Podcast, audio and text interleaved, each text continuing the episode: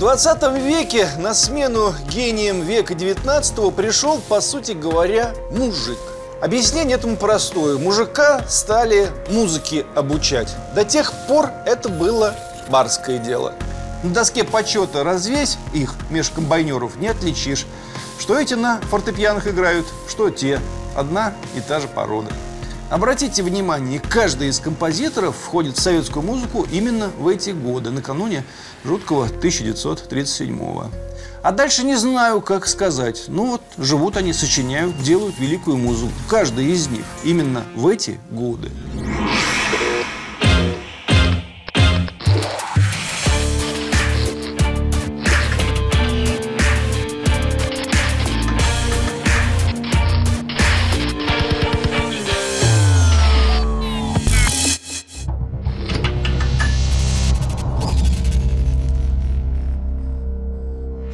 Великую советскую песню предвоенной, военной и послевоенной поры сочинили, как это неудивительно, потомки русских крестьян. Никто не спорит, 19 век – время величин небывалых. Русская музыка полновластно шагнула в мир, как одно из чудес света. Но кто был Алябьев?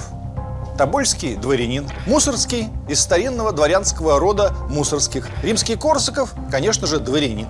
Чайковский по отцовской линии от польских шляхтичей, по материнской французская кровь. Дед композитора Михаил Генрих Максимилиан Осье служил в России и дослужился до действительного статского советника. Едва ли можно утверждать полную соразмерность 19 и 20 века, говоря о, скажем, симфонической музыке, хотя и здесь есть чем гордиться, пометуя о Прокофьеве, Шостаковиче, Свиридове, но именно песенное искусство достигло в советские времена необычайных высот. И сегодня они нам, что называется, могут только сниться.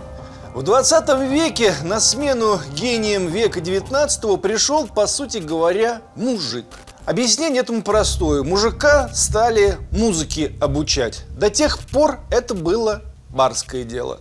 Как все происходило? Изменения после революции октября 17-го начались везде и всюду. И ужасные, и благие. В любом случае, народ с самых глубин потащили наверх. В управленческую деятельность, в наркомы, в генсеки, в культуру, в кинематограф, куда угодно. Из мужика должен был немедленно получиться ученый, инженер, полярник, летчик, а потом и космонавт, ну и композитор тоже. Во второй половине 1918 года, заметьте, что еще идет гражданская война, по всей стране развернулась деятельность, названная строительством музыкального просвещения для самых широких народных масс. К началу 20-х годов во многих городах открылись государственные школы, которые предлагали бесплатное обучение музыке практически без всяких ограничений по возрасту и социальному положению. С особенным размахом новое культурное строительство развернулось, например, в Петрограде. В течение 18-19 учебного года народные школы музыкального просвещения появились практически во всех районах города, а их общее число превысило полтора десятка. Своя музыкальная школа была даже в Смольном для сотрудников Петроградского комитета партии большевиков.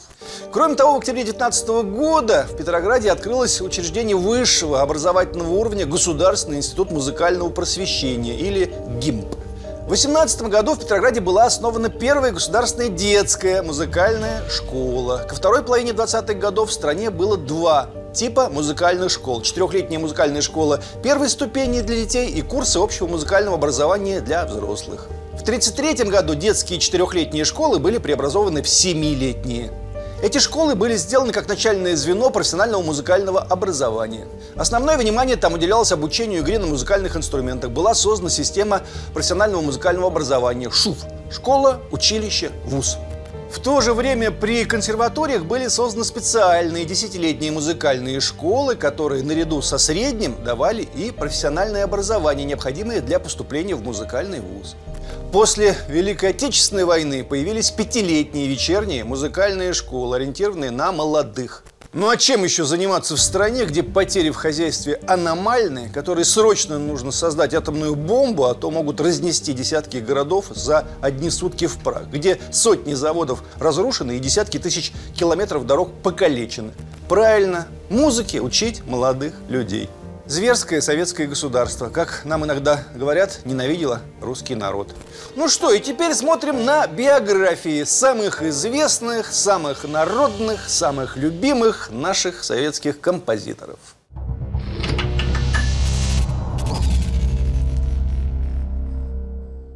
Вот Василий Павлович Соловьев-Седой, настоящая фамилия Соловьев. Лауреат двух сталинских премий второй степени, 43 и 47 год, и Ленинской премии тоже 59 -го года. Прощай, любимый город, уходит море, и ранний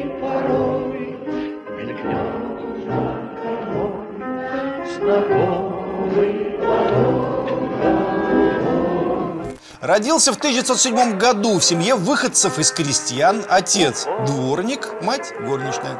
Мать служила у певицы Вяльцевой, которая подарила ей граммофон и грампластинки со своими песнями. Псевдоним Седой произошел от детского прозвища Седой из-за очень светлых волос. В раннем детстве получил от отца в подарок балалайку. Так бы и играл на балалайке всю жизнь, но в 29 году пошел учиться в Ленинградский центральный музыкальный техникум, а в 31 году перешел в Ленинградскую консерваторию, которую окончил в 1936 году. И вот сын дворника и горничной начал сочинять песни. И сочинил. На солнечной поляночке на стихи поэта Фатьянова. Это во время войны, когда в 1941 году Соловьев-Седой организовал и возглавил театральную фронтовую бригаду «Ястребок», с которой был направлен на Калининский фронт в район Ржева и колесил по дорогам фронтовым. Давно мы дома не были. За нее, кстати, в 47 году он и получил сталинскую премию. Мы его в Донецке очень любили петь. Невозможно. Хорошая песня, тоже на стихи Фатьянова. Горит свечи, огарочек гремит не дальний бой. Налей, дружок, по чарочке по нашей фронтовой. Налей, дружок, по чарочке по нашей фронтовой. Не тратя время попусту, поговорим с тобой. Соловьи не тревожьте солдат на стихи, опять же, Фатьянова. Услышь меня хорошее на стихи поэта Михаила Исаковского. Потому что, потому что мы пилоты на стихи Фатьянова. К шестому международному фестивалю молодежи и студентов в Москве 57 года Соловьев Седой написал песню «Если бы парни всей земли» на стихи фронтовика Евгения Долматовского.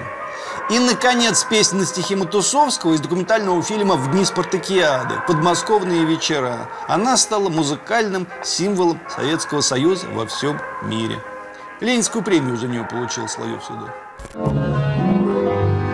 Не слышны в саду даже шорохи, Все здесь замерло до утра. Если б знали вы, как мне дороги подмосковные вечера. Композитор дожил до 79 года. Подписывался нотными знаками фа, си, ля, си, до. Ну, Василий Седов, значит. Сочинил около 500 песен. Помните, как Гребенщиков пел как-то 500 песен и нечего петь? Вот у Соловьева Седова 500 песен и есть чего петь. Идем дальше. Борис Андреевич Макроусов в 1909 году родился. 27 февраля у него юбилей, 110 лет со дня рождения. Родился в поселке Канавино, ныне в черте Нижнего Новгорода. Род крестьянский из деревни Красная Горка происходит. Деды и прадеды землю пахали. Отец был железнодорожником, мать возилась с многочисленными детьми. Борис Андреевич Макроусов тоже поначалу на балалайчике играл. Отец хотел, чтобы сын тоже был железнодорожником, но сына в другую сторону повлекло. С 24 по 25 год Макроусов учился в Нижегородском техникуме на рабфаке МГК имени Чайковского. Затем поступил на ее же композиторский факультет, который окончил в 1936 году. В конце 1941 года для документального фильма «Разгром немецких войск под Москвой» он пишет песню защитников Москвы. В 1943 году создает песню-балладу «Заветный камень». Певец Леонид Утесов говорил, что есть царь-пушка, царь-колокол и есть царь-песня. Это «Заветный камень».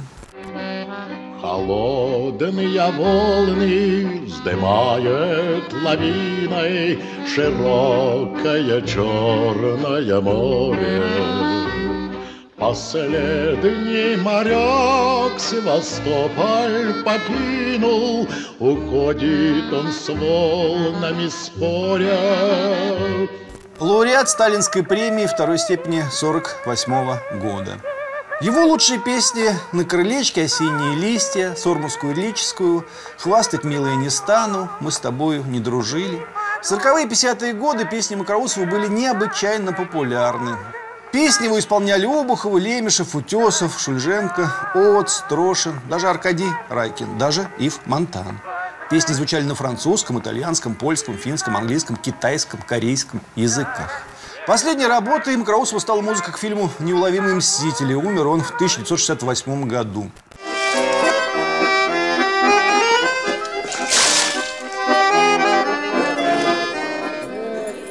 Как-то шел сатана, сатана скучал, Он к солдатке одной постучал.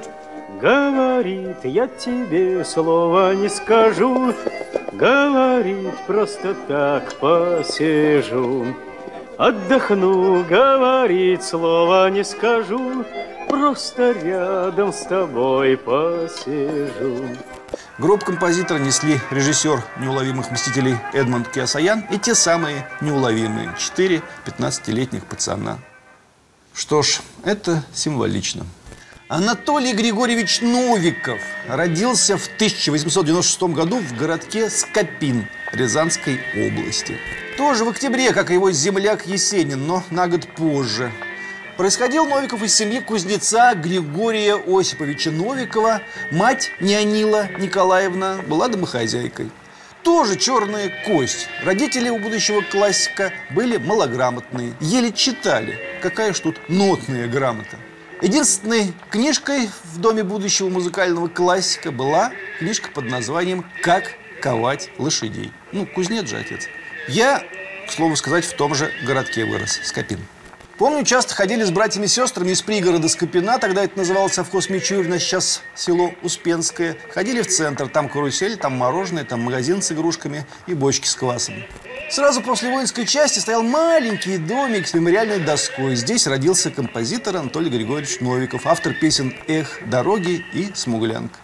Такое вот с детства было соседство, поэтому композитора Новикова я воспринимаю с почти родственным чувством. На самом деле я по-настоящему горд, что дом моего деда и дом Новиковых, ну, почти соседские, пять минут ходьбы. Идем в город, я смотрю на эту доску с простой фамилией, идем обратно, еще раз прочитаю нехитрый текст. Песни, которые значились на мемориальной доске, все мы, естественно, знали. Сложно было найти в Советском Союзе хоть одного человека, кто их не слышал. Однако я и предположить не мог, как много у Анатолия Григорьевича Новикова других замечательных пронзительных песен. Он начал сочинять музыку с 1917 года. В 21-27 годах учился в Московской консерватории имени Чайковского. В 28-38 годах инструктор по красноармейской самодеятельности Центрального дома Красной Армии, московских артиллерийских курсов политуправления Московского военного округа. В 1936-1937 годах Новиков собрал и отредактировал около 500 русских народных песен. Ну и вот, на наш нехитрый прикид, 10 лучших песен Анатолия Новикова. Эх, дороги, конечно, на стихи поэта Льва Ашанина. Эх, дороги, пыль да туман, холода тревоги, да степной бурьян. Выстрел грянет, ворог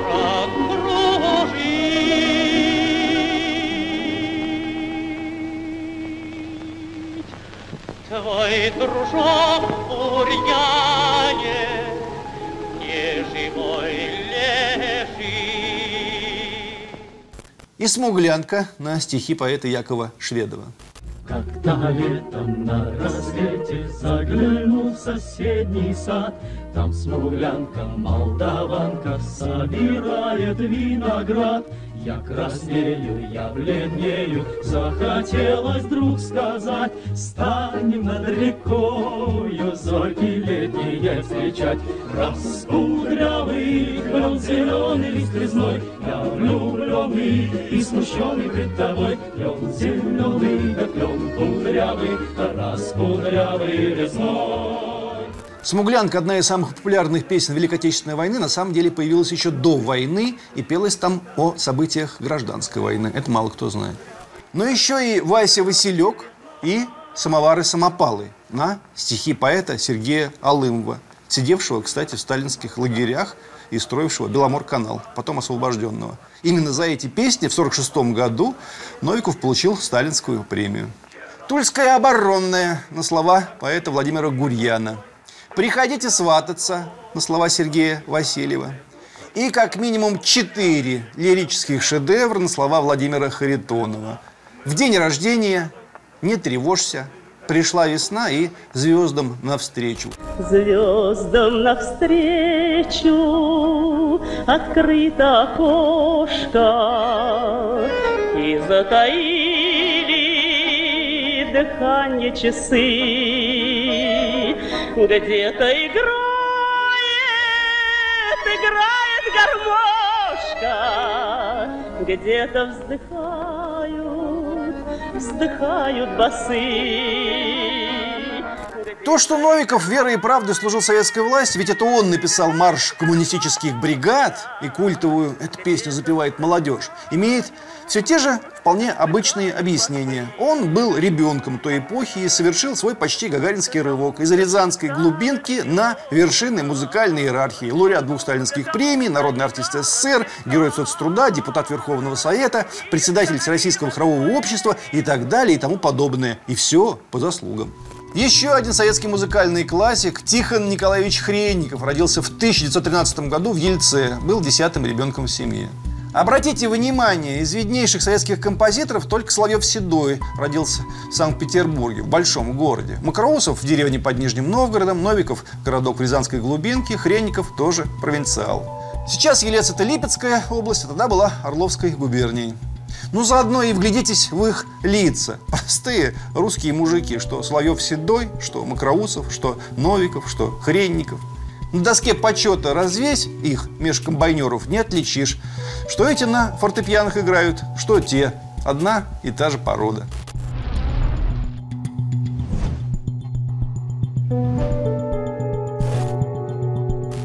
Теперь про родителей. Дворник, железнодорожник, кузнец у нас уже были. Отец Хренникова был приказчиком у местных купцов. Тоже не белая кость. И предки у него тоже в мужиках ходили. Мать Варвара Васильевна была домохозяйкой. С десятью детьми особенно не поработаешь. Первый опус, что поразительно, написал Хренников в 13 лет, в 1926 году. Этюд для фортепиано. В 1929 году окончил школу. После этого написал письмо Михаилу Гнесину и, получив от него положительный ответ, поступил в музыкальный техникум имени Гнесиных, который окончил в 1932 году. В 1936 году Хренников окончил Московскую консерваторию. Обратите внимание, каждый из композиторов входит в советскую музыку именно в эти годы, накануне жуткого 1937 года. А дальше не знаю, как сказать. Ну вот, живут они, сочиняют, делают великую музыку. Каждый из них именно в эти годы. Причем у Хренникова два брата во время Ежовщины попадают в тюрьму, и он, смелый человек, бросается их спасать, пользуется помощью известного адвоката Брауда, и одного брата все-таки вытаскивает из-под ареста. Второй брат, да, остался в лагерях и там впоследствии погиб. С 41 года Хренников, заведующий музыкальной частью театра Красной Армии, в Отечественную, естественно, постоянно выезжает на фронт и дает концерты прямо на передовой. Был награжден медалью за оборону Москвы. Вместе с армией Чуйкова вошел в Берлин в 45 году. Такие вот были композиторы, да. Это Хренников написал музыку к песне «Марш артиллеристов». Артиллеристы Сталин дал приказ на слова поэта Гусева из кинофильма «В 6 часов вечера после войны» артиллеристы полят на приказ. Артиллеристы полет летит на нас. Из многих тысяч батарей за клёзой нас командирей за нашу родину огонь, огонь. И из того же фильма казак уходил на большую войну, невеста его провожала. Это он сочинил песню о Москве, опять же на слова Гусева. Друга я никогда не забуду, если с ним подружился в Москве. Из кинофильма «Свинарка и пастух». Это его лодочка. Березы подмосковные шумели вдалеке, плыла, качалась лодочка по Яузе реке из фильма «Верные друзья». И его давным-давно, давным-давно из гусарской баллады на слова поэта Гладкова.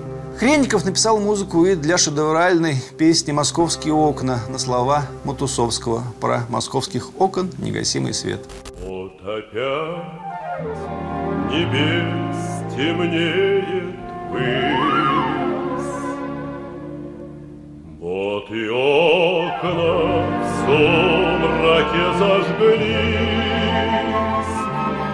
Здесь живут мои друзья, и дыхание затая, ночные окна вглядываюсь я. Кроме этого, Хренников автор трех симфоний, четырех концертов для фортепиано, двух для скрипки и двух для виолончели, музыки к пяти балетам.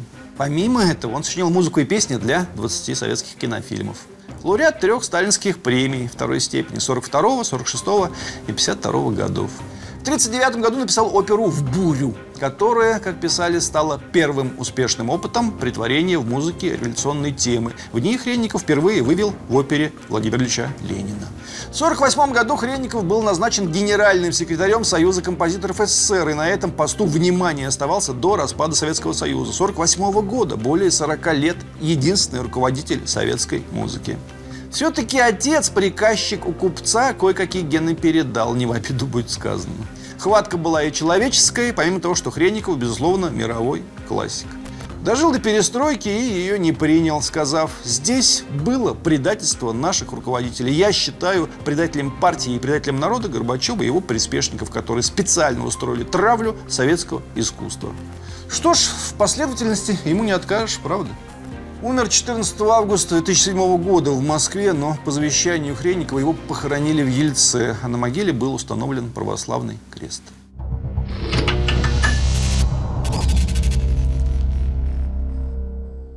Напоследок хочу привести одну цитату из Тихона Хренникова. Послушайте, это важно.